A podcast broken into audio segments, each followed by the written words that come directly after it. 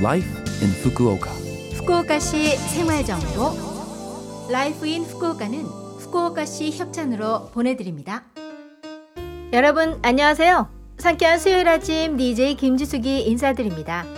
Life in Fukuoka는 여러분이 후쿠오카시에서 쾌적하고 즐겁게 지내실 수 있도록 다양한 생활 정보와 여행 정보를 소개해 드립니다. 매주 수요일은 저 김지숙이 한국어를 담당합니다. 자, 그럼 오늘도 짧은 시간이지만 저와 함께 즐거운 시간 보내시기 바랍니다. 후쿠오카시 생활 정보.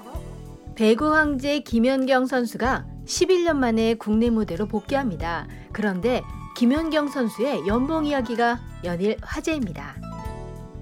같은 팀 다른 선수들의 연봉 삭감을 우려해 흥국생명이 애초 제시했던 금액에서 3억이나 양보한 3억 5천만 원에 1년간 계약을 한 거죠.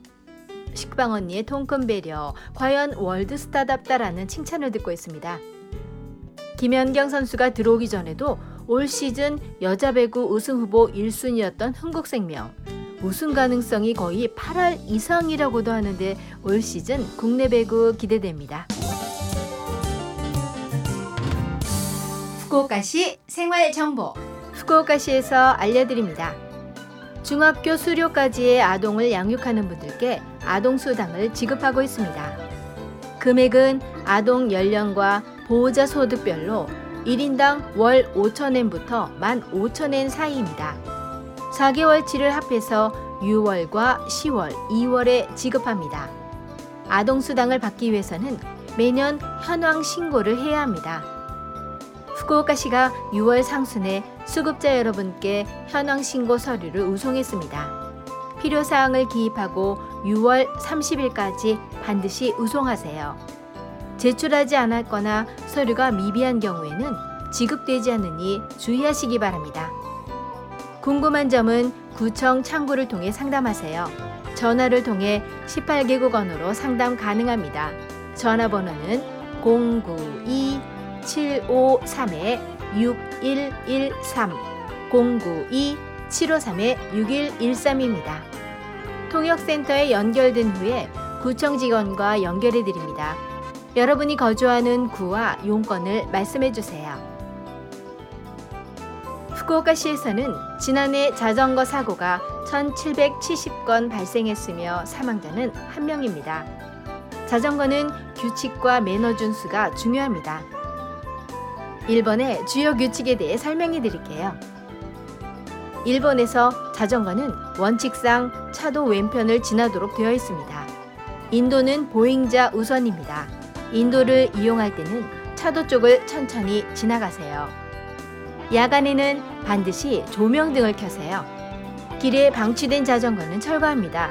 반드시 자전거 주차장에 주차하세요. 옆으로 여러 대가 나란히 이동하는 것은 금지되어 있습니다. 그리고 후쿠오카시는 자전거 공유 서비스 차리차리를 도입했습니다.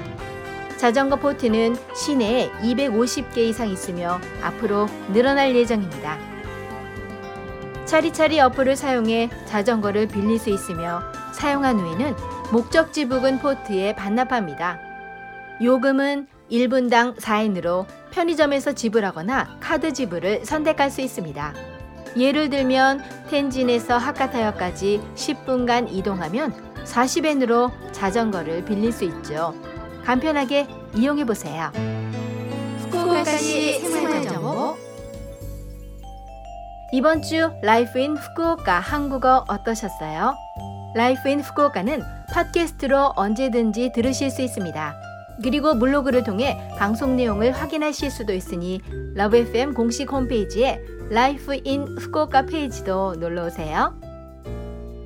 제가 오늘 방송에서 김연경 선수의 소식을 전해드렸는데요.